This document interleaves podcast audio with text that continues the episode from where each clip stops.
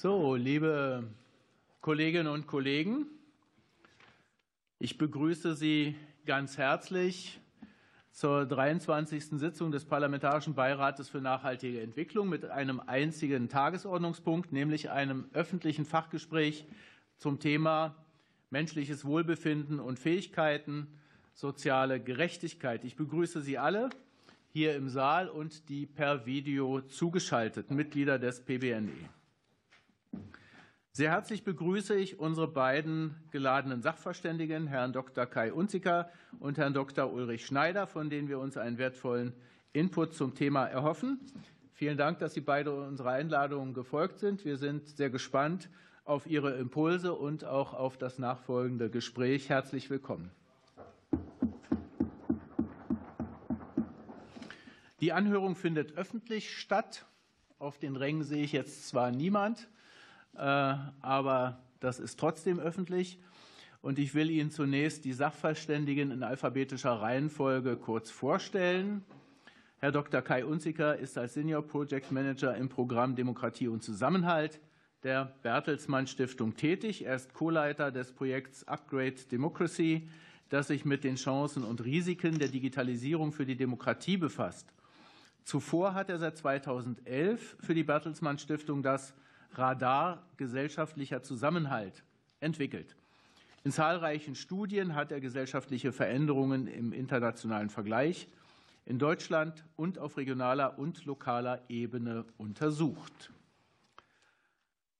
Dr. Ulrich Schneider ist seit 1999 Hauptgeschäftsführer des Deutschen Paritätischen Wohlfahrtsverbands. Diesen, dieser vertritt mit seinen Mitgliedsorganisationen insbesondere die Belange der sozial Benachteiligten und der von Ungleichheit und Ausgrenzung Betroffenen oder Bedrohten. Für Armut in allen Facetten ist Herr Dr. Schneider zuständig. Wir werden hören, was das bedeutet, denke ich. 1989 schrieb er an dem ersten Armutsbericht überhaupt mit. In einem Porträt der Taz über ihn hieß es unter anderem, Schneider mag Talkshows, weil man da vorher nicht weiß, wie es wird. Wir sind sehr gespannt. Wir haben hier keine Talkshow, aber wir haben sicherlich eine spannende Unterhaltung. Sie beide noch mal herzlich willkommen. Äh, ich denke, Ihre Vita verheißt schon einiges und ähm, wir sind sehr gespannt bei diesem wichtigen Thema. Ich will vorher noch ein paar organisatorische Hinweise geben. Ähm, Herr Dr. Unziker hat zur Vorbereitung auf das Gespräch, ich meine, es sind drei Links zu seinen zu bestimmten Unterlagen übermittelt, die als Ausschuss Drucksache 2026-34 veröffentlicht wurden und an die Beiratsmitglieder verteilt und auf der Homepage des Beirats veröffentlicht wurden. Die Mitglieder des PBNE haben beschlossen, dass das heutige Gespräch im Parlamentsfernsehen übertragen wird.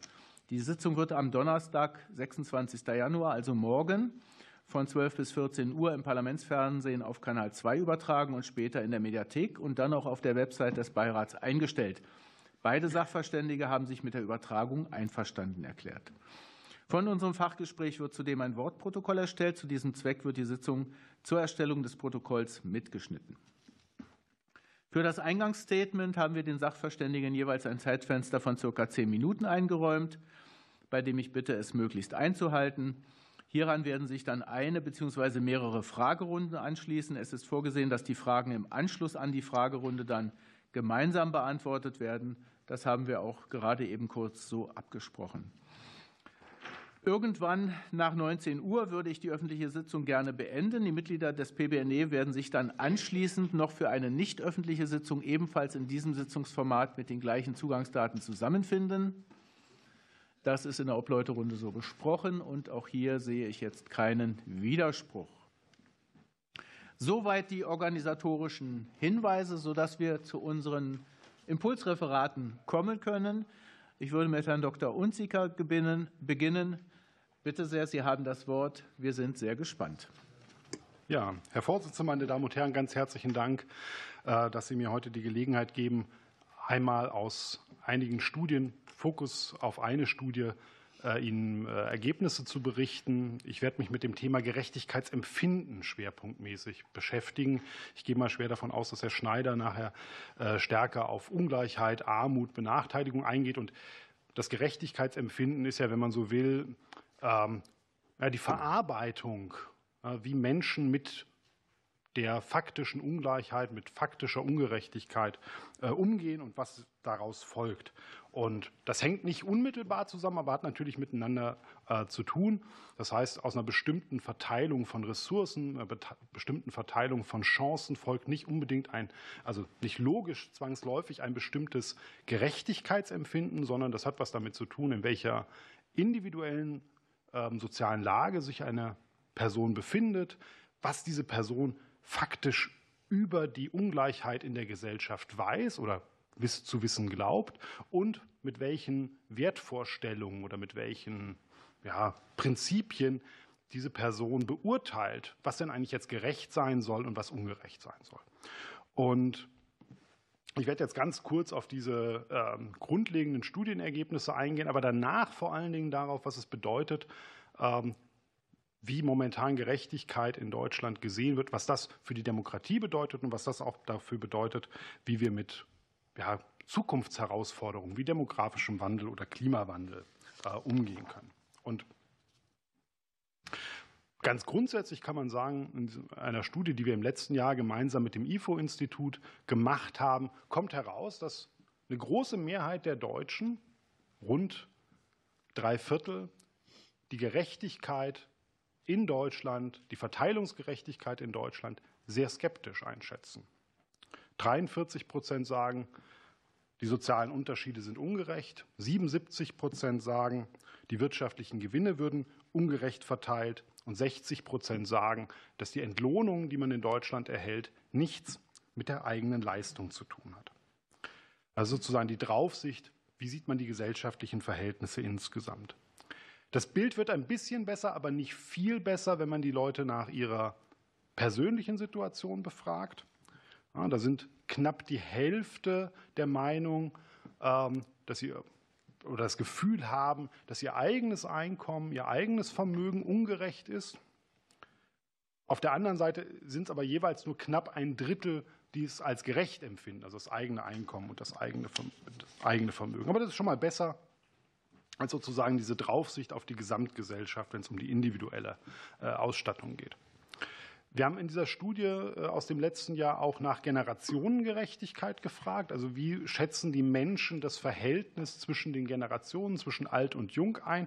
Und auch da ist das Bild ebenso skeptisch wie bei der Verteilungsgerechtigkeit. Also zwei Drittel der Befragten sagen, ja, also diese Form von Generationengerechtigkeit, die ist nicht gegeben. 70 Prozent sagen, bei politischen Entscheidungen würden die Interessen und die Auswirkungen dieser Entscheidungen der auf die jüngere Generation nicht berücksichtigt. Und es ist eigentlich nur noch ein Drittel äh, der Befragten, das der Meinung ist, dass die jüngeren Generationen auf dem Arbeitsmarkt oder auch beim Wohlstand noch Chancen hätten, die vergleichbar wären mit den älteren Generationen. Wenn man das ein bisschen zuspitzt, dann könnte man sagen, ähm, zwei Drittel der Bevölkerung glauben eigentlich nicht mehr, dass es so ein, dass das Aufstiegsversprechen über Generationen gilt, also dass es der nächsten Generation besser gehen wird als den bisherigen. Und das ist, wenn man so will, das erstmal das, das, das grobe Gesamtbild, das sich einfach zusammenfassen lässt. Ja, ähm, dieses Gefühl von Ungerechtigkeit ist in der Gesellschaft stark verbreitet. Dabei sind sich die Menschen aber zum gleich, äh, gleichermaßen einigermaßen einig darüber, was als gerecht empfunden wird. 95 Prozent der Menschen sagen, ja, also eine gerechte Gesellschaft ist eine solidarische Gesellschaft, in der den Menschen geholfen wird, die eine besondere Notlage haben oder die einen besonderen Bedarf haben. Und ganz kurz danach, mit 85 Prozent, kommt das Leistungsprinzip. Das heißt, ebenfalls auch fast äh, alle Befragten sagen, wer einen größeren Beitrag in der Gesellschaft leistet, der soll auch mehr bekommen.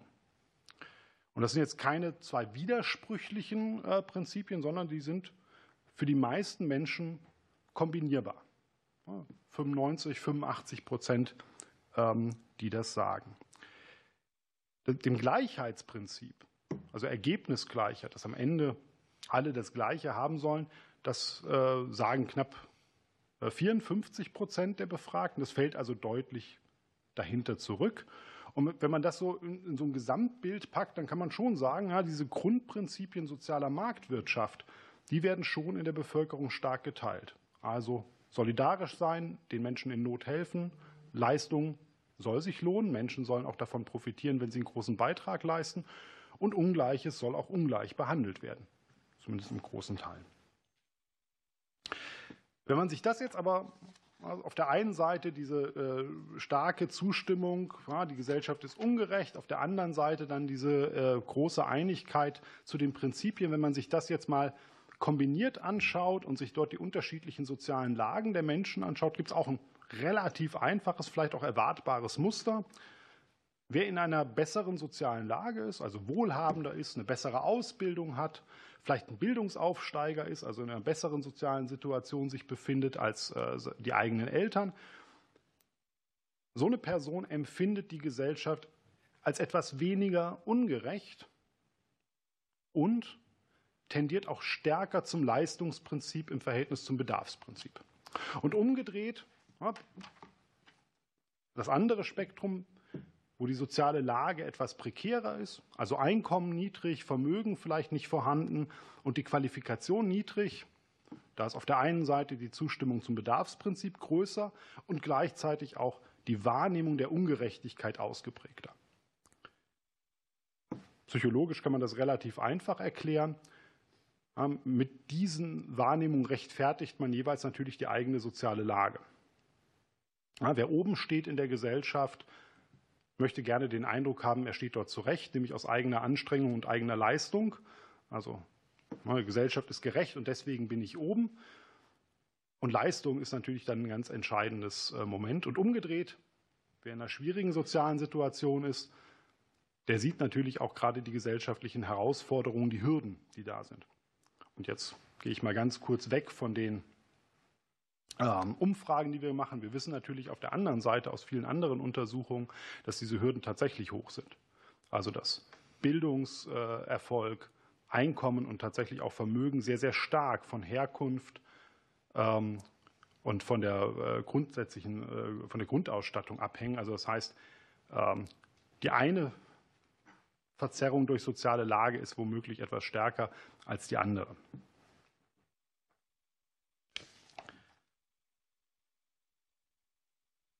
Jetzt ist die Frage, wenn man, wenn man das erstmal nur zur Kenntnis nimmt und sagt, das ist sozusagen die deskriptive Situation, so schauen die Menschen unterschiedlich auf die Gesellschaft, was hat das eigentlich für Folgen für die Gesellschaft? Und auch das erste Ergebnis, ähm, was die Folgen betrifft, ist womöglich recht naheliegend. Menschen, die die Gesellschaft als ungerechter wahrnehmen, haben eine stärkere Motivation, dass sich daran was ändern soll. Also der Wunsch nach Umverteilung, der Wunsch nach Ausgleich, der Wunsch danach, dass der Staat äh, hier intervenieren soll, ist bei den Menschen größer, die eine stärkere Ungerechtigkeit wahrnehmen. Aber auch da wieder, insgesamt sind es aber 75 Prozent, auch wieder drei Viertel der Menschen, die sozusagen den Wunsch danach haben, dass der Staat an einer Verringerung des Unterschieds zwischen Arm und Reich mitwirkt.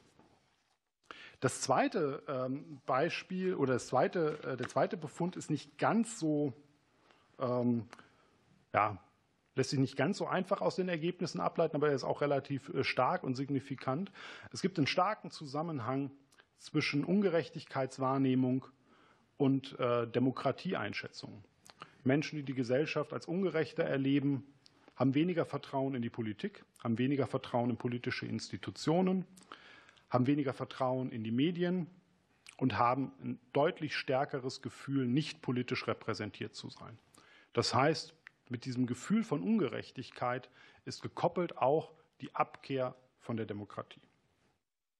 Und dieses Gefühl, politisch nicht repräsentiert zu sein, unabhängig jetzt mal von den jeweiligen Ausprägungen des Gerechtigkeitsempfindens, dieses Gefühl, nicht repräsentiert zu sein, haben in dieser Umfrage 64 Prozent der Menschen geäußert. Wir haben parallel noch weitere Studien gemacht, da haben sich diese Ergebnisse bestätigt. Das ist also eine Mehrheit der Menschen, die dieses Gefühl haben, die Politik kümmert sich nicht um meine Interessen, Politiker interessiert sich, interessieren sich nicht dafür. Das ist also sozusagen, das ist stark gekoppelt mit dem Gefühl von Gerechtigkeit.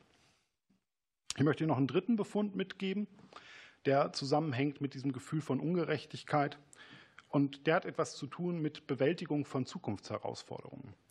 Wir haben die Leute in dieser Umfrage auch danach befragt, wie sie das denn einschätzen. Was muss man eigentlich tun, um oder na, wie, wie, schätzen sie Maßnahmen ein, die man tun kann, um ähm, dem demografischen Wandel zu begegnen, also das Wohlfahrtssystem zum Beispiel äh, demografieresistent zu machen? Was kann man eigentlich machen, um Klimaziele zu erreichen? Und da zeigt sich auch Menschen, die vor allen Dingen ihre persönliche Situation als ungerecht empfinden, haben eine deutlich geringere Bereitschaft, sich auf irgendwelche Veränderungen bei diesen Zukunftsherausforderungen einzulassen. Also sind weniger bereit, beispielsweise äh, zuzustimmen, dass die Politik mehr tun sollte, um die Klimaziele zu erreichen. Das heißt, aktuelle Ungerechtigkeitserfahrungen, die mit aktueller Ungleichheit zusammenhängt, ist quasi eine Bürde, wenn es darum geht, langfristige Zukunftsprobleme anzugehen, weil sozusagen dafür dann die Zustimmung und die Unterstützung fehlt. Was heißt das, wenn man das jetzt ein bisschen größer denkt? Also, Sie sind der Beirat für nachhaltige Entwicklung. Ähm, auf der einen Seite natürlich, ich habe es am Anfang gesagt, diese Ungerechtigkeitswahrnehmung hat natürlich etwas mit faktischer Ungleichheit zu tun. Das Überwinden von Ungleichheiten, vor allem von ungerechten Ungleichheiten, ungerechtfertigten Ungleichheiten, ist wahrscheinlich sowieso ein breit geteiltes politisches äh, Ziel. Was wir aber in anderen Studien, auch in qualitativen Befragungen sehen, es geht an vielen Stellen um Lebens- und Teilhabechancen. Ähm, wir haben in den letzten zehn Jahren zahlreiche Studien zum gesellschaftlichen Zusammenhalt durchgeführt und wir haben immer wieder gesehen, in Regionen, wo Menschen ihre persönlichen Lebens- und Teilhabechancen schlecht einschätzen, also wo sie den Eindruck haben, sie haben eigentlich keine Zukunftsperspektive, wo Aufstiegschancen schlecht sind, wo äh, viele Schüler ohne Schulabschluss von der Schule abgehen. Da ist der gesellschaftliche Zusammenhalt schlecht, da ist das Gerechtigkeitsempfinden niedrig, da ist relativ wenig ähm, ja, Beteiligung oder Unterstützung für andere äh, verfügbar. Das heißt umgekehrt, diese Chancen zu stärken, ist ein ganz, entscheidender, äh, ganz entscheidendes Element um das Gerechtigkeitsempfinden zu stärken, um damit aber auch die Menschen wieder an diesen demokratischen Prozessen ähm, zu beteiligen. Und ganz kurze Randnotiz noch. Gestern haben Kollegen von mir aus der Bertelsmann Stiftung den Ausbildungsmonitor veröffentlicht. Ganz viele spannende Befunde darin. Einen Befund möchte ich nur hervorheben. Was man dort sieht, ist, dass in einer Situation, wo wir Fachkräftemangel haben, Menschen, die entweder keinen Schulabschluss haben oder nur einen Hauptschulabschluss oder eventuell einen schlechteren mittleren Schulabschluss große Probleme haben, äh, Ausbildungsplätze zu finden. Das sind genau diese eingeschränkten Lebens- und Teilhabechancen, die dann wiederum zu Ungerechtigkeitsgefühlen führen, die dann in der Folge dazu führen, dass die Leute sagen, was habe ich eigentlich äh, von dieser Gesellschaft, äh, wie, wie, behandelt die mich, wo soll ich mich eigentlich einbringen, warum soll ich Politikern vertrauen, warum soll ich, soll ich politische Institutionen ähm, eigentlich unterstützen. Also das ist, wenn man so will, einer der Hebel, die man anschauen muss. Und viele große Herausforderungen, vor denen wir gesellschaftlich stehen, können wir, glaube ich, nur bewältigen, wenn die Unterstützung dafür ähm, breit aufgebaut ist. Vielen Dank. Vielen Dank, Herr Dr. Unziker. Und ich leite direkt über zu Herrn Dr. Schneider. Bitte schön. Ja, auch ich darf mich herzlich bedanken für die Einladung, in diesem Kreis einen Gedanken einbringen zu dürfen, wie eine nachhaltige Gesellschaft in ihrer sozialen Dimension aussieht. Eine nachhaltige Gesellschaft ist eine Gesellschaft, die zukunftsfähig ist. Eine nachhaltige Gesellschaft ist eine Gesellschaft, die resilient ist bei Krisen. Und diese nachhaltige Gesellschaft hat eine soziale Dimension natürlich. Sie haben hier insbesondere den Begriff, den fand ich interessant in dem Zusammenhang, menschliches Wohlbefinden äh, gewählt. Nicht, weil man den Begriff so selten in der Diskussion vernimmt, äh, fand ich interessant, sondern weil er bei näherem Nachdenken eigentlich sehr gut auf den Punkt bringt, was die soziale Dimension einer nachhaltigen Gesellschaft auszeichnen muss. Das ganz platt formuliert, dass alle in dieser Gesellschaft gut und gerne leben können. Und das tun sie, wenn sie sich wohlfühlen. Das ist die Frage, wann fühlt ein Mensch sich wohl? Und das heißt, eine nachhaltige Gesellschaft hat, wenn wir dieser Frage nachgehen, außerordentlich viel mit dem Menschenbild zu tun, das wir unseren Überlegungen zugrunde legen. Wenn man der Wissenschaft folgt, sei es vielen psychologischen Richtungen, sei es der Glücksforschung, die sich sehr intensiv damit befasst hat, wann ist ein Mensch glücklich? Also wann hat er das höchste Stadium von Wohlfühlen erreicht? Dann sind das eigentlich immer drei, vier selben Grundbedürfnisse, die auftauchen und die befriedigt sein müssen, damit ein Mensch sich wohlfühlen kann, damit er sich als Mensch erlebt. Das erste ist, überrascht nicht, das Bedürfnis nach einer Sicherheit, was Grundbedürfnisse anbelangt. Grundbedürfnisse in dem Zusammenhang ist Nahrung, ganz wichtig, äh, stellt man beim Säugling fest. Wenn, wenn Kind auf der Welt ist, was sind die ersten Artikulationen, die kommen dann, wenn Hunger da ist. Und Hunger bei einem Baby, der nicht gestillt wird, hat wirklich, kann Todesängste auslösen bei diesem Säugling. Das heißt, und, und das prägt, das prägt das gesamte Leben. Äh, dieser, dieser Prozess der Abnabelung, wie wir aus der Psychologie wissen. Das heißt, weiterhin bleibt es immer wichtig, dass diese Grundbedürfnisse nicht nur gestillt sind, sondern dass man auch die Sicherheit hat, dass sie gestillt sein werden, auch in Zukunft. Und wenn das nicht der Fall ist, wie im Moment bei zwei Millionen Menschen, die zur Tafel gehen, wie im Moment, wo Menschen tatsächlich Sorge haben, ob sie noch die Lebensmittelkosten stemmen können für ihre Familien, dann ist das nicht ein bisschen Ängstlichkeit, sondern es betrifft eines dieser Grundbedürfnisse. Ein anderes Grundbedürfnis ist Wohnen. Wohnen nicht, weil Häuser so schön sind, sondern weil Wohnen eine ganze Reihe weiterer Grundbedürfnisse zu befrieden in der Lage ist. Das Wichtigste ist das Gefühl der Sicherheit, dass man nachts ein Auge zutun kann und weiß, da kommt keiner vorbei, der mir was tut. Das ist das Schlimmste an der Obdachlosigkeit schlechthin. Das Schlafen im Freien hat viele sehr schlimme Aspekte, aber der schlimmste Aspekt, wenn man sich mit Obdachlosen unterhält, ist die Angst, dass im Schlaf einem Gewalt angetan werden kann, weil man nicht geschützt ist. Die Schutzfunktion der Wohnung ist ungeheuer wichtig. Genauso wichtig bei der Wohnung der Hygieneaspekt. Einer Wohnung, eine Wohnung ohne vernünftige hygienische Bedingungen ist keine Wohnung. Das erleben wir bei den Sammelunterkünften häufig. Wenn 10, 15 Menschen sich eine Dusche teilen sollen, dann ist mit Hygiene Schluss. Und dann ist dieses Grundbedürfnis nicht mehr gegeben. Und ein weiterer Punkt eben, wenn wir von diesen Grundbedürfnissen sprechen, Wohnung, Ernährung, dann natürlich Kleidung, was aber in Deutschland nicht unbedingt die Rolle spielt.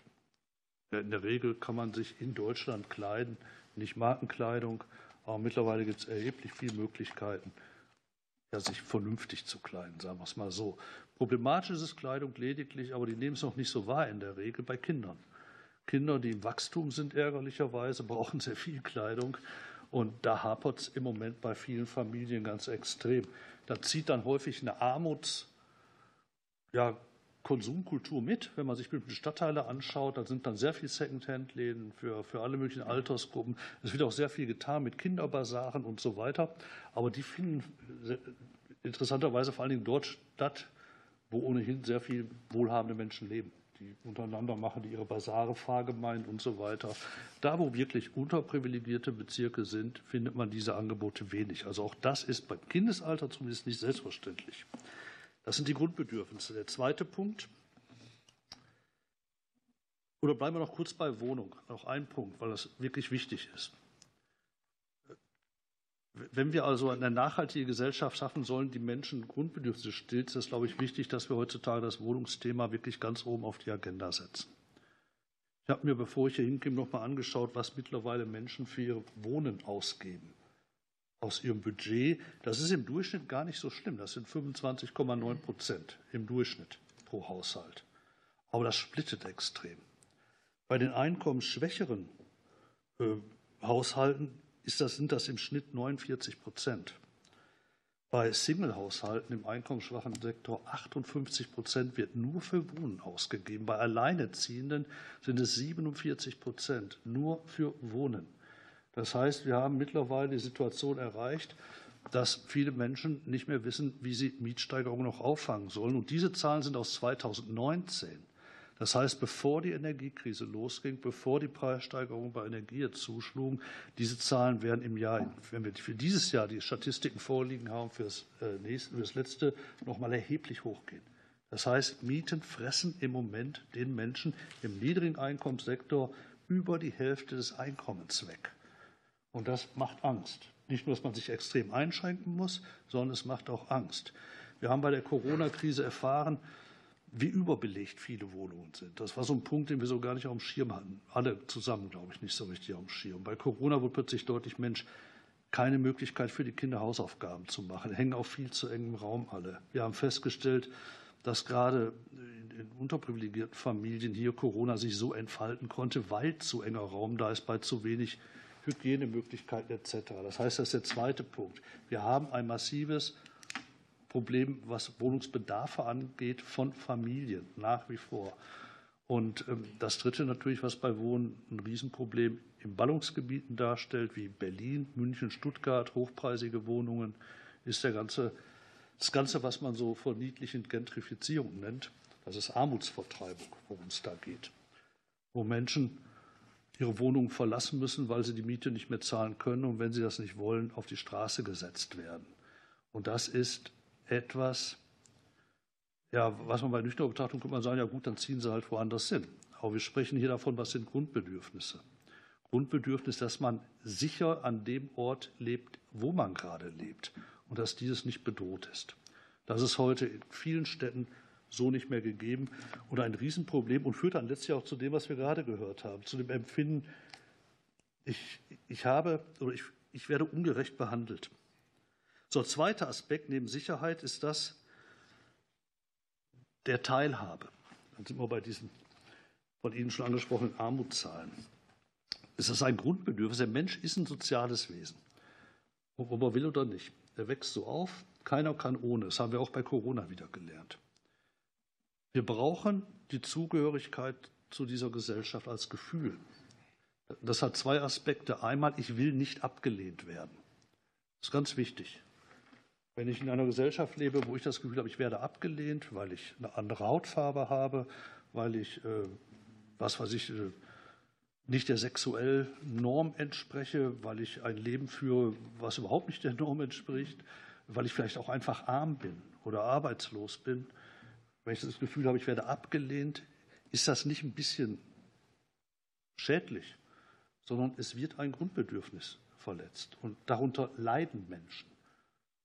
Und darunter leiden sie erheblich. Und Teilhabe heißt aber auch, ich muss letztlich von Ressourcen her die Möglichkeit haben, auch teilhaben zu können. Ich darf, selbst wenn ich nicht abgelehnt bin, ich darf faktisch nicht das Gefühl haben, ich gehöre nicht dazu. Ich kann mir die ganzen Beispiele, das glaube ich, schenken, die kennen Sie alle. Wenn bei Schulausflügen immer die gleichen Kinder angeblich krank werden, äh, wo einfach die Ressourcen nicht da ist. Genauso, wenn Theaterbesuche anstehen, wenn Kinder plötzlich aus dem Fußballverein abgemeldet werden, weil die Eltern die Turniere gar nicht mehr zahlen können äh, und so weiter und so weiter. Das ist faktische Ausgrenzung. Die Ausgrenzung hat in einer Gesellschaft wie unserer, wo es hauptsächlich ums Geld geht, wo man alles sich erkaufen muss, wo man wirklich nichts geschenkt kriegt und wo öffentliche Infrastruktur nicht in dem Maß zur Verfügung steht, dass man Gratisangebote einen Haufen machen könnte, hat mit Geld zu tun. Und deswegen ja unsere vor paritätischen jetzt nicht völlig unbekannte Forderung. Wir müssen schnellstens bei den Grundsicherungsleistungen nachlegen, denn diese Menschen müssen aus ihrer Existenzangst geholt werden, aus ihrer Angst, nie mehr dazu zu gehören. Und das ist der dritte Punkt, und dann bin ich auch durch. Kontrolle. Das Dritte, was Menschen haben wollen, und wenn man ihnen es nimmt, macht das sie krank, das Gefühl, ihr Leben wenigstens halbwegs kontrollieren zu können. Wir wissen aus der Psychologie, dass es, ein, dass es der Stressfaktor schlechthin ist. Wenn Menschen sagen, ich beherrsche meine Umgebung nicht mehr, ich beherrsche mein Leben nicht mehr, ich bin ausgeliefert irgendwelchen Instanzen, das hat sehr viel zu tun mit diesen Ausstiegsmöglichkeiten, von denen wir gerade hörten. Habe ich die Möglichkeit, mein Leben so zu gestalten, dass ich faire Aufstiegsmöglichkeiten habe? Habe ich die Chance, wenn ich mich anstrenge, auch wirklich einen bescheidenen Wohlstand zu erreichen? Wo diese Möglichkeiten beim Einzelnen nicht mehr da sind, oder wo er die Kontrolle nicht hat, weil er nur vom befristeten Job zu befristeten Job sich hangelt, wo er die Kontrolle nicht mehr hat, weil er von Amt zu Amt gehen muss und hin und her geschickt wird und überhaupt nicht durchschaut, was man da auf dem Formular von ihm will. Wo sich das häuft, das haben wir gerade bei unterprivilegierten Menschen, dort wird ebenfalls ein Grundbedürfnis nicht mehr gestellt. Und wenn man sich alles zusammen anschaut, dann kommt man genau zu den Ergebnissen, die der einen oder anderen kennen das, Wilkinson und Piquet, in außerordentlich umfangreichen Studien nachgewiesen haben, dass wenn diese drei Dinge nicht erreicht sind, die ich auch listete, dass eine gesamte Gesellschaft darunter leidet. Man hat mehr gesundheitliche Probleme in der Bevölkerung, man hat deutlich mehr Straffälligkeit in der Bevölkerung, man hat wesentlich mehr soziale Probleme in der Bevölkerung. Das geht früh und ungewollte Schwangerschaften geht's los, bis hin zu Einsamkeit im Alter und so weiter und so weiter. Die Gesellschaften, die in der Lage sind, hier Bedürfnisse zu stillen, Skandinavien ganz vorneweg, die einfach wesentlich bessere empirische Ergebnisse zeigen, sind auch die mit den weniger Folgeproblemen und weniger finanziellen Folgelasten, die daraus erwachsen. Das kann man, glaube ich, als nachgewiesen mittlerweile empirisch äh, betrachten. Deswegen Nachhaltige Gesellschaft heißt, dass wir Grundbedürfnisse der Menschen stillen in dieser Gesellschaft, da wo sie es selber nicht können. Und dass wir deshalb eine, ja, eine, eine kohärentere Gesellschaft schaffen, die dann auch resilienter ist am Ende. Und die Hebel dafür sind, glaube ich, Wohnen, eine anspruchsvolle Wohnpolitik, die Sicherheit schafft, Ressourcenverteilung, das ist Arbeitsmarktpolitik, das ist Lohnpolitik, ist aber auch die Politik über Transferleistungen, wo Menschen nicht die Möglichkeit haben, Erwerbseinkommen zu erzielen und letztlich die Altersversorgung. Das sind die großen Blöcke. Ich glaube, mit nichts kann man Menschen mehr Angst machen, als wenn sie Angst haben, im Alter nicht klarzukommen.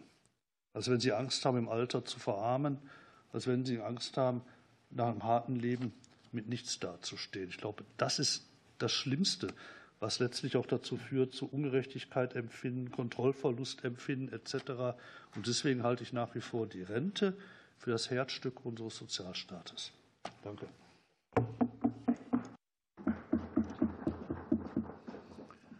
Ein herzliches Dankeschön Ihnen beiden. Wie zu erwarten, ist es ein ganzes Spektrum an Themen, die hier sozusagen jetzt zur Debatte stehen sodass wir auch schon in die erste Runde einsteigen können. Ich selber halte mich, das sind Sie ja von mir gewohnt, mit eigenen Fragen erstmal zurück, mache das vielleicht nachher. Ich sehe jetzt Frau Effner, Herrn Rieksinger, äh, Entschuldigung, Herrn Echeverria, Herrn Rieksinger, Herrn Dr. Kraft, Herrn Schreiner und Herrn Teutrine. Machen wir es mal in der Reihenfolge und wie besprochen, schauen Sie dann, wo Sie antworten können. Bitte schön.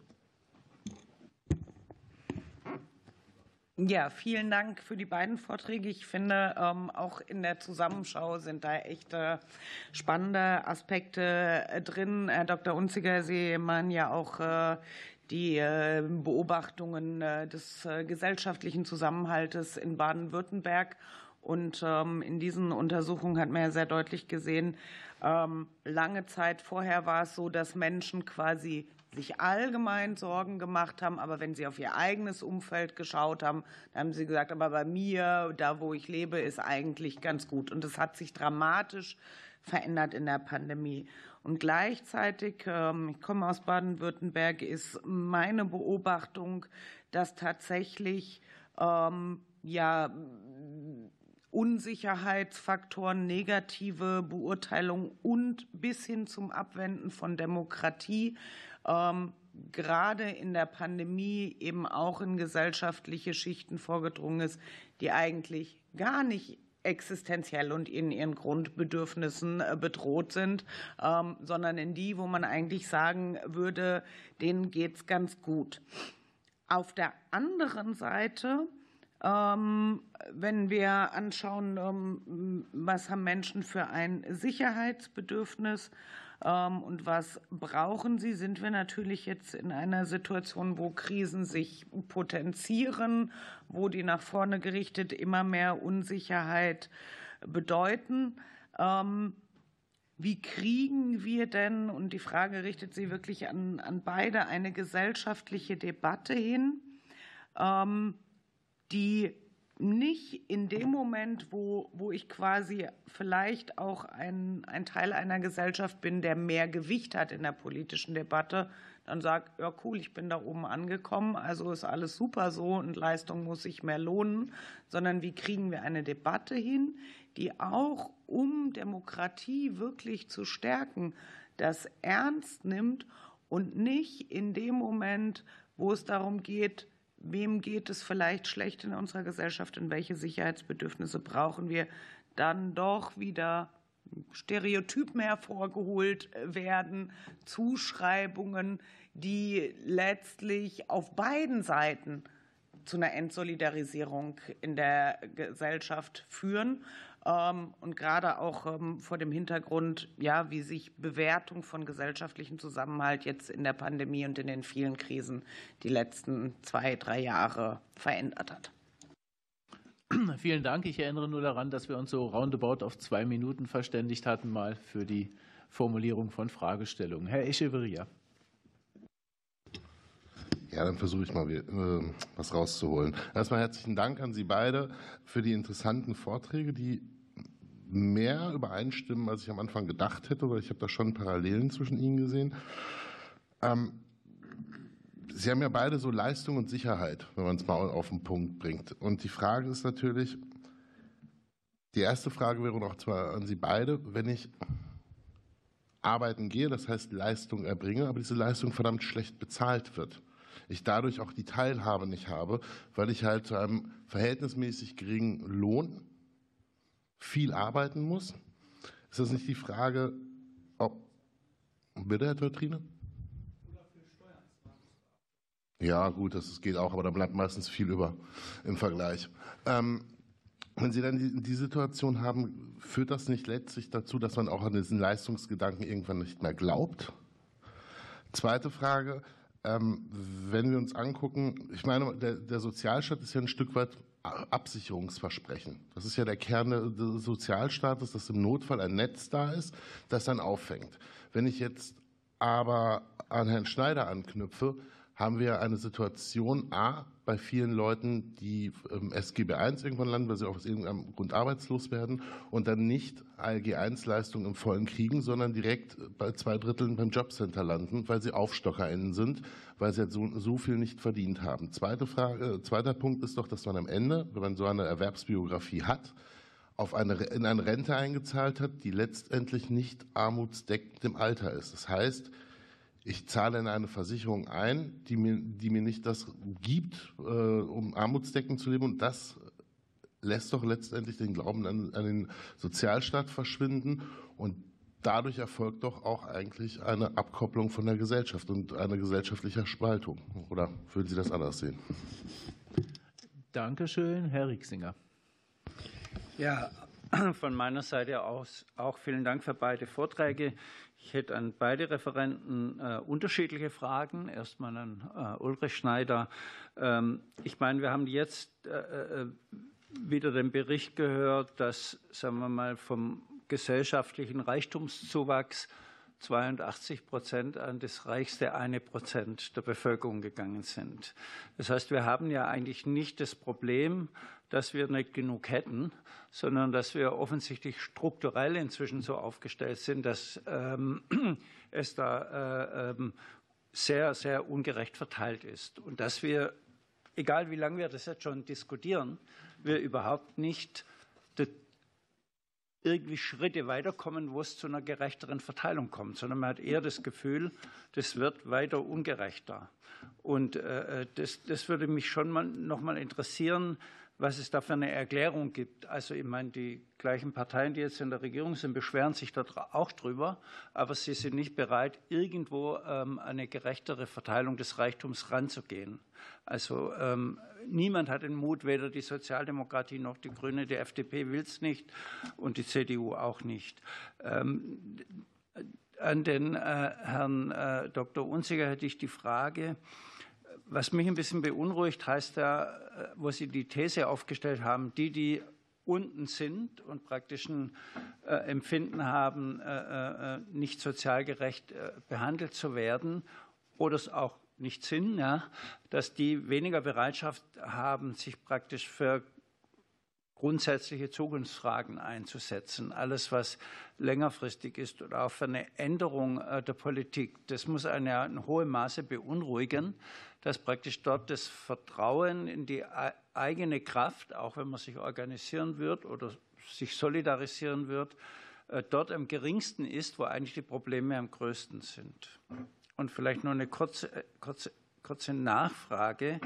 Äh, zu, zu, Ihrem Ansatz mit der Bildung. Können Sie sich erklären, warum eigentlich dort wir auch keinerlei Fortschritte seit 30 Jahren erzielen? Also die, die Abhängigkeit der Bildungslaufbahn von der sozialen Zugehörigkeit ist gleich geblieben, hat sich sogar verschärft. Und alle wissen eigentlich, wie es gehen würde. Und trotzdem wird es nicht gemacht. Also man weiß von anderen Ländern, von den nordischen Ländern und sonst was, wie es geht. Trotzdem passiert nichts. Dankeschön, Herr Rixinger. Herr Dr. Kraft als nächstes. Ja, vielen Dank. Ist auch gut, dass Sie nach dem Kollegen Rixinger kommen. Äh, ich habe nicht mehr andere Auffassung. Den Erstmal ausreden lassen, ja. Vielleicht sind wir gar nicht, oder vielleicht können wir grundsätzlich zustimmen. Ich glaube, den äh, Personenkreis, der hier umrissen worden ist, dem geht es nicht vordringlich um Gerechtigkeit. Es geht ihm vordringlich darum, dass seine eigenen Bedürfnisse besser erfüllt werden und er einen besseren Lebensstandard hat. Und jetzt kommen wir zu einem Punkt eben der Nachhaltigkeitspolitik der Bundesregierung, der 2019, als ich persönlich in New York war, mir dort eklatant aufgefallen ist, nämlich die sogenannte Kampf gegen die Ungerechtigkeit. Klingt gut, aber wie schaut das real aus? Es schaut real aus, es gibt die Leute da oben und hier unten und die Politik will, dass die, weil das hier unten, das wäre Arbeit, das wäre schwierig, einfach die von oben ein bisschen runter tun. Okay, wunderbar, Indikator erfüllt, Ungerechtigkeit ein bisschen bekämpft. Die hier unten haben aber nichts davon. Die sind noch genau da, wo sie vorher waren. Aber es erfüllt vordringlich das Ziel der Indikatoren, sei es die deutsche Nachhaltigkeit oder die, die VN-Nachhaltigkeit.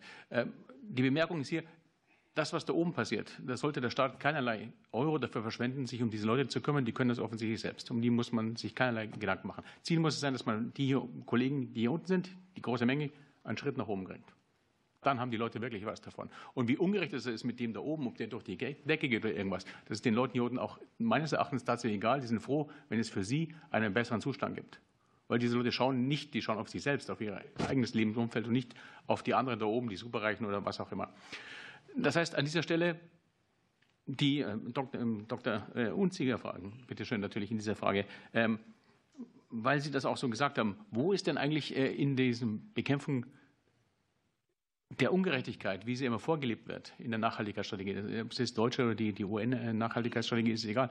Welchen Sinn soll es haben, nur den prozentualen Ansatz zwischen den oberen und unteren zu bekämpfen, wenn man sich nicht äh, effektiv damit kämpft, für die unteren Leute das Leben besser zu machen und zu sagen, für die anderen, um die muss man sich nicht kümmern. Die können selbst auf ihr Leben aufpassen, ob sie es geerbt haben oder Arbeit ist wurscht.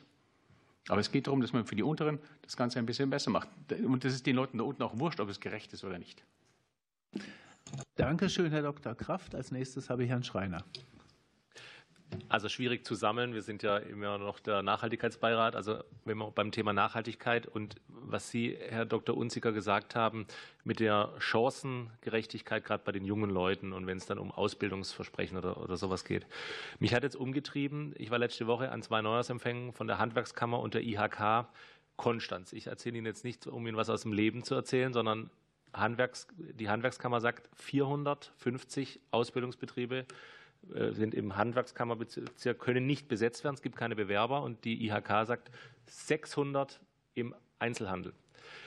Gleichzeitig sucht das Land Baden-Württemberg, um einen Sprung zu machen, 17.500 Lehrkräfte. Und die Kultusministerin Frau Schopper hat, wird zitiert, wir stellen alles ein, was eine Kreide halten kann, hat einen Brief verschickt an die Nichterfüller, die Nichterfüller, also die, die ihr Studium abgebrochen haben oder nicht geschafft haben, um den jetzt ein, um den jetzt ein Angebot machen für den Schuldienst. Warum sage ich Ihnen das? Ich glaube, es hat doch noch nie eine Generation so viele Chancen gehabt, wie die, über die wir jetzt, also ich gehöre ja auch noch an, wie der wir jetzt reden. Also wenn du früher halt dein Studium im Lehramt nicht geschafft hast, hast halt kein, bist du halt nicht Lehrer geworden. Und wenn du keine Ausbildungsstelle dich nicht beworben hast dafür, hast du auch keine Ausbildungsstelle gekriegt. Ähm, wie erklären Sie sich das? Weil ich finde es dann eben zu leicht, ich will jetzt auch einen Widerspruch dann einfach aufmachen, ähm, zu sagen, die Generation wird abgehängt und hat keine Chancen, wenn wir gleichzeitig feststellen, man bewirbt sich eigentlich für gar keine Ausbildung mehr und will vielleicht auch gar nicht ähm, dieses Teil, diesen Teil des Ausbildungsversprechens auch wahrnehmen. Dankeschön. Und diese Runde schließt Herr Teutrine ab. Ja, vielen Dank äh, für die beiden äh, Vorträge. Sie waren ja einfach, und das finde ich auch gut, erstmal auf der Analyseebene, was ist überhaupt der äh, Status quo. Und ich glaube, es ist einfach gut, immer ein Gesamtbild zu äh, zeigen. Und deswegen möchte ich ganz zu Beginn, wenn wir uns Indikatoren angucken, womit Menschen Glück empfinden, und Sie haben ja einige äh, genannt, Herr Schneider, gucken wir mal im internationalen Vergleich und machen mal die Zeitachse groß. Sterblichkeitsrate, Analphabetismus als Kennzeichen für soziale Teilhabe, absolute Armut, Hunger, Kindersterblichkeit und so weiter und so fort. Sie könnten eigentlich fast alle Indikatoren nehmen und Sie gucken das auf eine Zeitachse 300 Jahre sich mal an, sehen Sie immer eine positive äh, Bilanz. Also wenn Sie diese Zahlen nehmen, weltweit sind alle positiv, entwickeln sich alle positiv. Fakt. Und ich leugne, ja, und die nächsten, äh, Sie können auch kleinere Zeitachsen äh, nehmen. Nehmen Sie die immer zehn Jahre Schritte. Haben Sie das auch? Haben Sie das? Haben Sie das auch äh, immer? Das ist kein Widerspruch zu Ihrer Analyse, sondern es ist auch Teil einer einer fairen Analyse. Und deswegen bin ich noch so ein bisschen ich tue mich schwer, mh, zum Beispiel mit Ihrem Armutsbericht. Nicht, weil ich Armut leugne in Deutschland, Armut gibt es in Deutschland, sondern ich habe ein Problem mit einem sozialpolitischen Diskurs, der äh, nicht scharf in der Analyse ist. Und Sie haben das eben sehr schön gemacht, an diesen Merkmalen Armut zu definieren. Ob man das hat, das macht zum Beispiel auch das Deutsche Institut für Wirtschaft.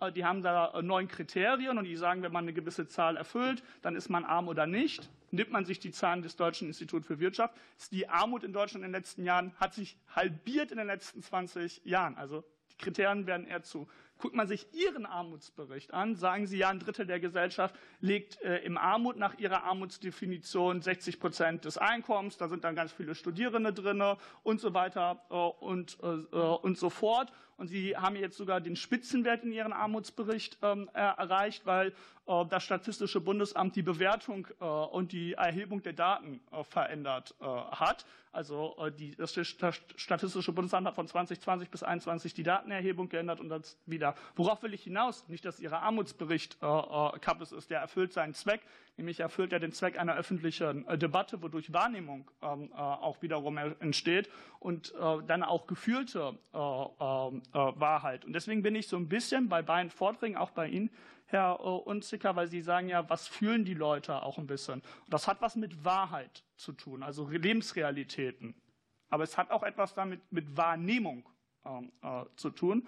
Und ich tue mich ein bisschen schwer, ja, wenn der, wenn der Diskurs so nicht da zielgenau ankommt. Weil wenn ich in Deutschland mir angucke, ein Drittel Umverteilungsniveau, Bruttoinlandsprodukt fließt in Sozialstaat und ähnliches. Und trotzdem haben wir diese besorgniserregenden Zahlen, dann läuft ja irgendwas schief. Die Antwort kann eine Vermögensteuer sein, die Antwort kann aber auch sein, naja, vielleicht kommen die ein Drittel, die ich hier umverteile, auch wirklich scheiße an. So, vielleicht kommen die gar nicht bei den Menschen an, die es irgendwie brauchen. Und daher meine Frage an Herrn Schneider. Wo würden Sie im jetzigen System, was wir haben an Sozialstaat, sehen, dass Geld schlecht ankommt und es müsste anders gelenkt werden? Und Herr Unzicker, meine Frage an Sie, welchen Einfluss hat öffentliche Medien, öffentliche Debatte, sozialpolitischer Diskurs auf die Ergebnisse von Armutswahrnehmung? Dann bin ich ja sehr zufrieden, dass das mit zwei Fragen endete. Und das Spektrum, das wir aufgemacht haben, ist schon ziemlich weit. Umso gespannter bin ich auf die Antworten. Wer möchte loslegen von Ihnen beiden? Herr Dr. Unziker? Ja, vielen Dank für die Fragen. Es ist reichlich. Ich glaube, die nächsten drei Stunden könnten wir damit äh, verbringen. Ähm, ja, ich, ich, ich gehe jetzt mal äh, von hinten durch. Ähm, die Frage, äh, natürlich, na, ich habe es am Anfang gesagt, ich habe über Gerechtigkeitsempfinden geredet. Das hat was mit Wahrnehmung zu tun. Das hat etwas damit zu tun, wie die Leute ähm, tatsächlich auch, was, was sie überhaupt über Verteilung wissen und wie sie das einschätzen. Tatsächlich, ähm, die Menschen unterschätzen Ungleichheit. Also es ist jetzt nicht so, dass die Leute äh, das Gefühl haben, oh, die Ungleichheit, gerade beispielsweise Vermögensungleichheit, die würde dramatisch überschätzt, die wird von allen unterschätzt.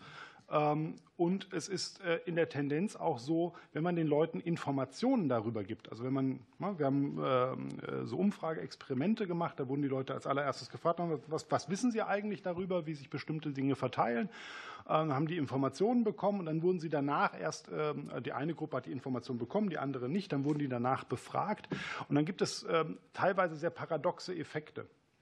Das heißt also, ähm, Menschen, die erfahren, dass plötzlich, dass die Ungleichheit viel größer äh, sind, reagieren darauf, dass sie sagen, naja, aber dann muss sie ja noch erst recht gerechtfertigt sein.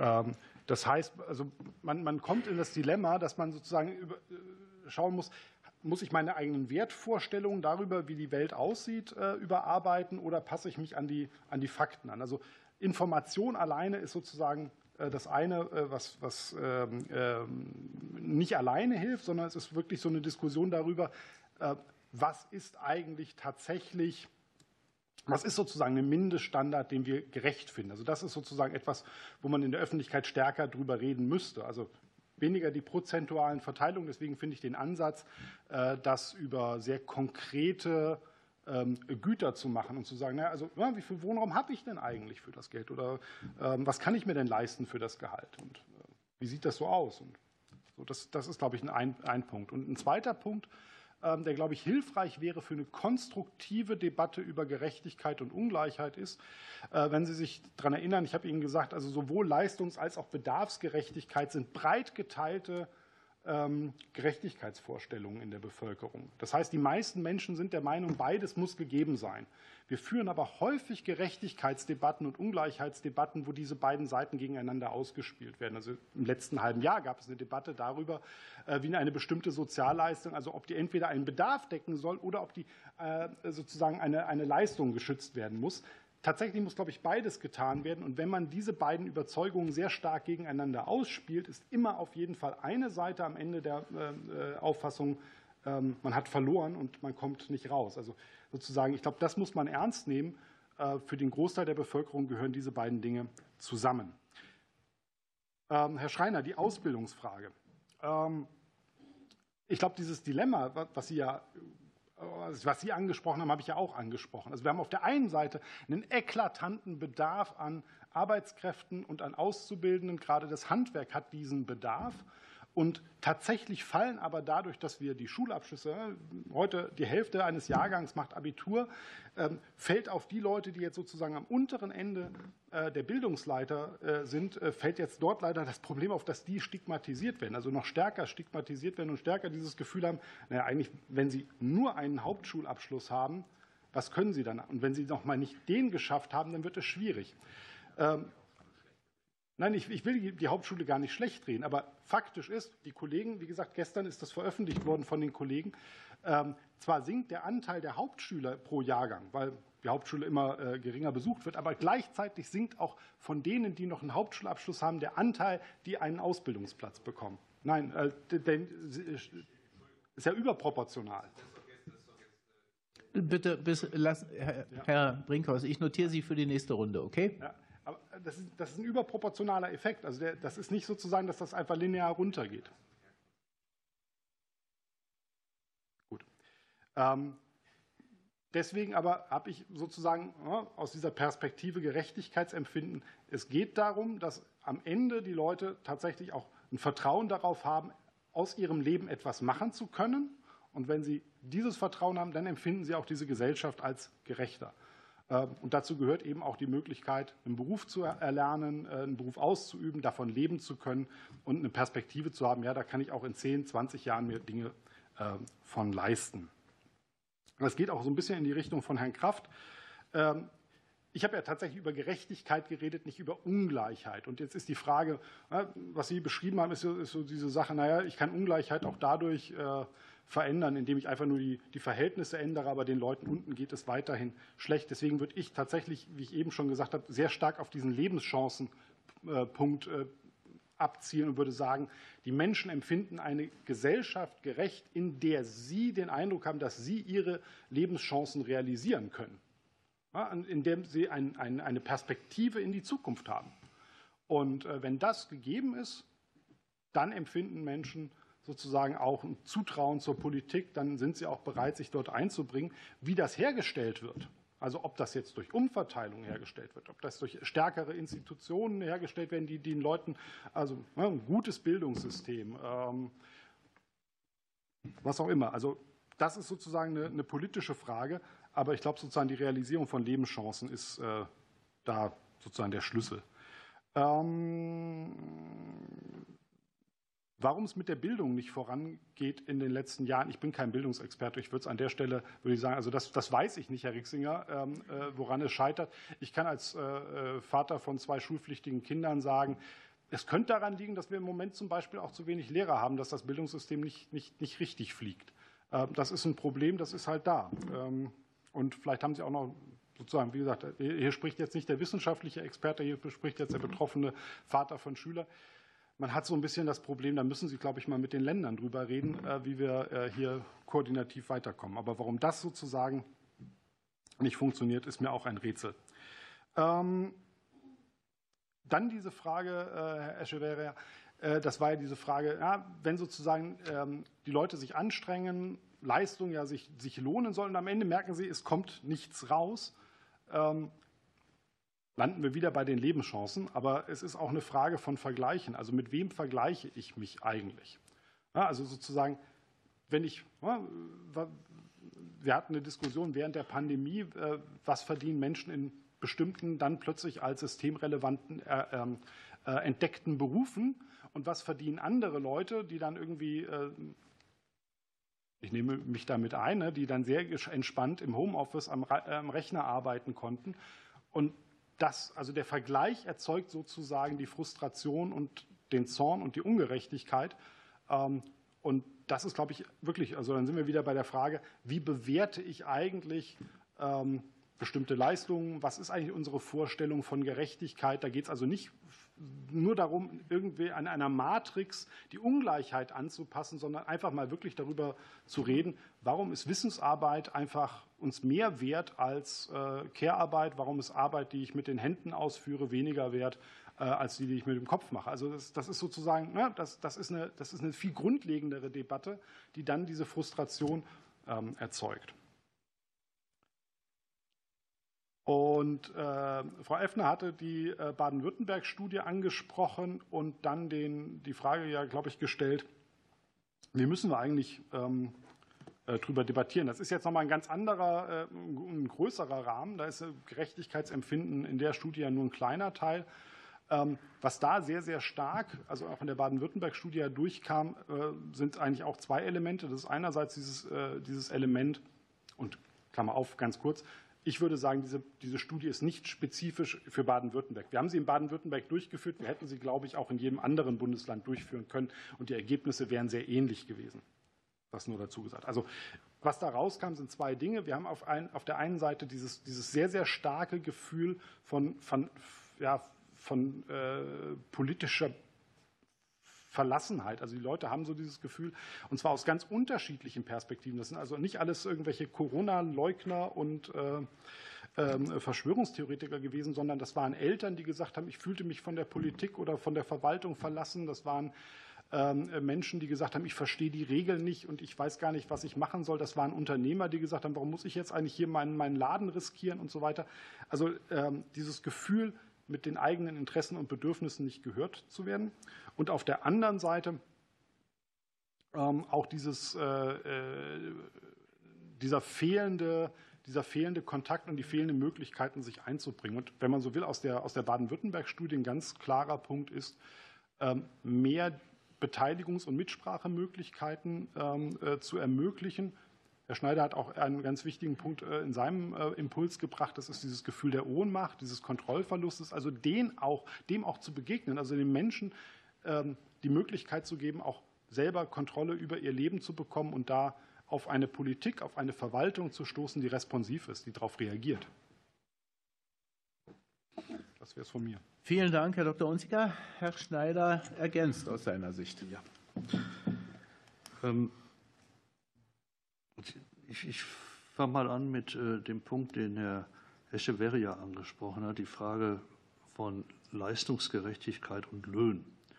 Und dahinter Ihrer Frage stand ja der möglicherweise eintretende Legitimationsverlust in dieser Gesellschaft, wenn wir hingehen und unsere eigenen Versprechen nicht halten. Ich glaube, die meisten Menschen sind im Zuge ihrer Biografie durchaus bereit, für sehr wenig Geld zu arbeiten. Nur nicht endlos. Und die meisten Menschen sind auch bereit, prekäre Beschäftigung zu machen, befristet, sonst wie, aber nicht endlos.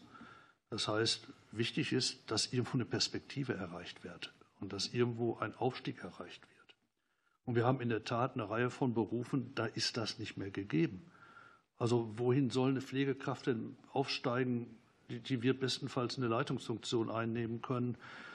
Und, und dann war es das. Und dann wird sie immer noch unterdurchschnittlich bezahlt werden in dieser Republik. Das heißt, das hängt ganz stark natürlich dann mit ja, Tarifpolitik zusammen.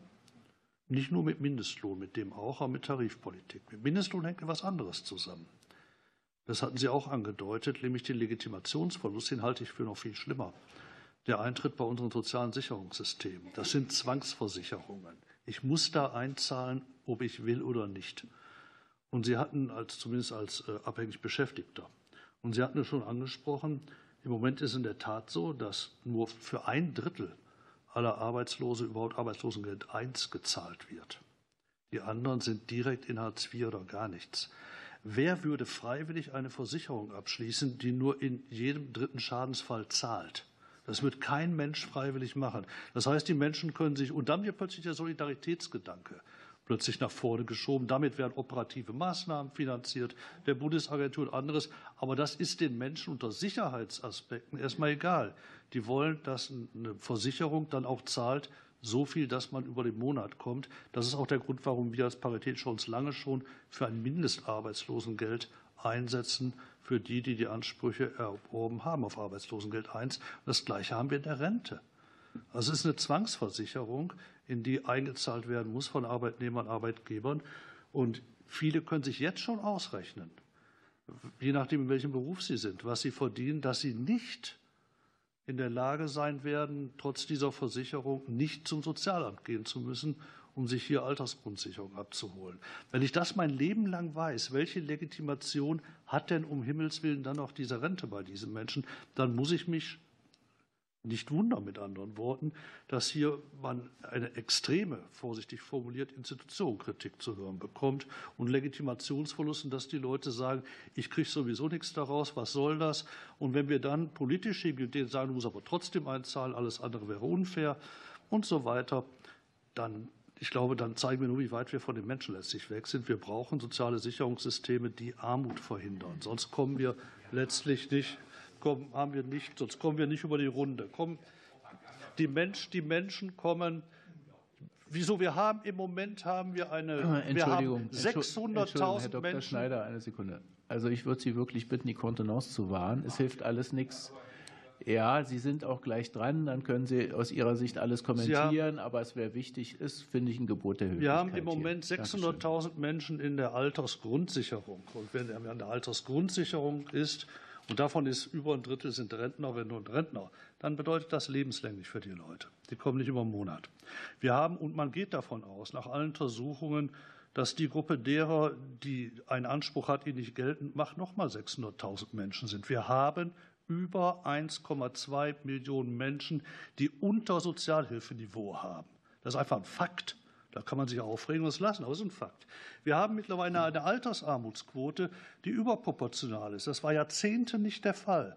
Wir haben seit drei, vier Jahren erstmalig überproportional viel alte Menschen in Armut. Wir haben im Moment einen Schnitt von 16,6.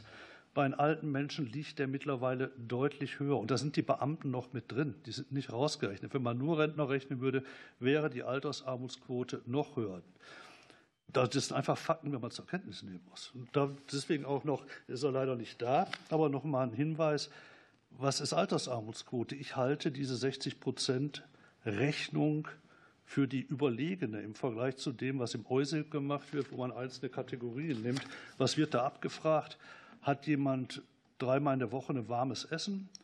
Hat jemand einen Fernseher zu Hause? Hat jemand dies? Hat jemand das? Man hat diese Indikatoren entwickelt, um internationale Vergleiche anstellen zu können in Europa. Also das heißt, wenn ich Deutschland mit Rumänien vergleiche, hilft mir die 60-Prozent-Schwelle nicht. Das, dann ist man hingegangen okay, jetzt brauchen wir harte Fakten, wo ich auch solche Länder, Bulgarien oder was, mit überziehen kann und dann rauskriege, wie sieht es da aus und kann wieder mit Deutschland vergleichen. Dafür ist die DIW-Statistik da und dafür ist sie sehr gut. Wenn ich in Deutschland äh, Armut messe, hilft sie mir überhaupt nicht weiter. Also was soll denn die Frage, hat jemand dreimal im Jahr, wie heißt das da, eine vollwertige Mahlzeit mit Fleisch oder, äh, oder Ersatz? Also das kann, kann ja nicht mehr sein heutzutage. Also die Fragen sind ein bisschen schwierig. Und deswegen stehe ich nach wie vor dazu, 60 Prozent Median ist wirklich nach wie vor ein gutes Mittel, um Armut einzufangen, um Einkommensungleichheit am unteren Ende einzufangen, dort, wo die Grenzen so tief sind, dass Menschen nicht mehr teilhaben können. Das ist einfach Fakt. Und deswegen halte ich es für überlegen. Habe ich das gleich mit abgeräumt. Das andere war die Vermögensverteilung. Ja, mein Gott, ja, natürlich ist das äh, so, dass äh, Sie haben gesagt, die wird noch unterschätzt, äh, weil sich wirklich das keiner mehr vorstellen kann, dass so wenige so viel ja, Vermögen anhäufen können. Vor der Vermögensverteilung steht Einkommen. Einkommen entweder aus Erwerbstätigkeit oder Einkommen aus Nichterwerbstätigkeit, sprich Kapitaleinkünfte. Und wenn, wenn wir uns anschauen, die Vermögensungleichheit folgt der Einkommensungleichheit. Wir hatten in, in, seit 2000 hatten wir im obersten Dezil ein Zugewinn an Realeinkommen, das lag bei 24 Prozent, glaube ich, 24, 25 Prozent. Im untersten Dezil ist das ja knapp unter Null. Das heißt Realeinkommensverlust seit 2000. Und das ist die Spreizung, mit der wir es auch zu tun haben. Kann man sich aufregen, kann man lassen. Aber es ist so. Und wenn wir über eine nachhaltige Gesellschaft sprechen, dann braucht sie ein gewisses Maß an Gleichheit. Zumindest hält sie ein unendliches Maß an Ungleichheit nicht aus. Und das heißt, wenn wir über Vermögensverteilung sprechen, die extrem ist, müssen wir über Einkommensverteilung sprechen. Und dann sind wir in der Tat bei Lohnpolitik, dann sind wir in der Tat äh, bei Transferleistungen. Äh, die Frage war, wo geht da Geld, wird verpulvert, das gar nicht ankommt. Ich denke, wir haben in letzter Zeit aus unserer Sicht genügend Beispiele erlebt, wo in der Tat Geld falsch ausgegeben wurde, nämlich bei den Entlastungsprogrammen. Wenn ich mir anschaue, dass von den steuerlichen Dingen, die da reingerechnet wurden, immerhin nach Rechnungen des DIW 70 Prozent der Mittel wirklich bei den 30 Prozent der Wohlhabenderen gelandet ist, dann fragt man sich, äh, war das jetzt nötig? Und da fragen wir uns auch unter wirtschaftlichen Gesichtspunkten ist das wirklich vernünftig ausgegebenes Geld. Vom ersten Entlastungspaket mit einem Volumen ja, für die Privathaushalte von 23 Milliarden Euro ist der allergrößte Teil einkommensproportional letztlich verausgabt worden, weil Dinge wie Tankrabatt, Abschaffung EEG-Umlage etc. kommen natürlich den Haushalten am meisten zugute, die ohnehin am meisten haben, weil sie den größten Verbrauch haben und sich den Verbrauch auch leisten können. Das wäre meine Antwort darauf, wo unserer Ansicht nach Mittel einfach wirklich falsch ausgegeben werden. Denn dann fehlt einem letztlich das Geld, um das zu realisieren, ja, was man eben Solidarität nennt. Und dazu noch zwei kurze Punkte. Das eine ist, wie kriegt man eine Debatte hin, die Solidarität erzeugt? Das, das ist ja hinter der Frage. Eine solche Debatte kriegt man nur hin, indem man auf jegliches Bashing verzichtet, indem man wirklich Zuschreibungen unterlässt. Wenn ich zum Beispiel, ich will Hartz IV noch mal als Beispiel nehmen,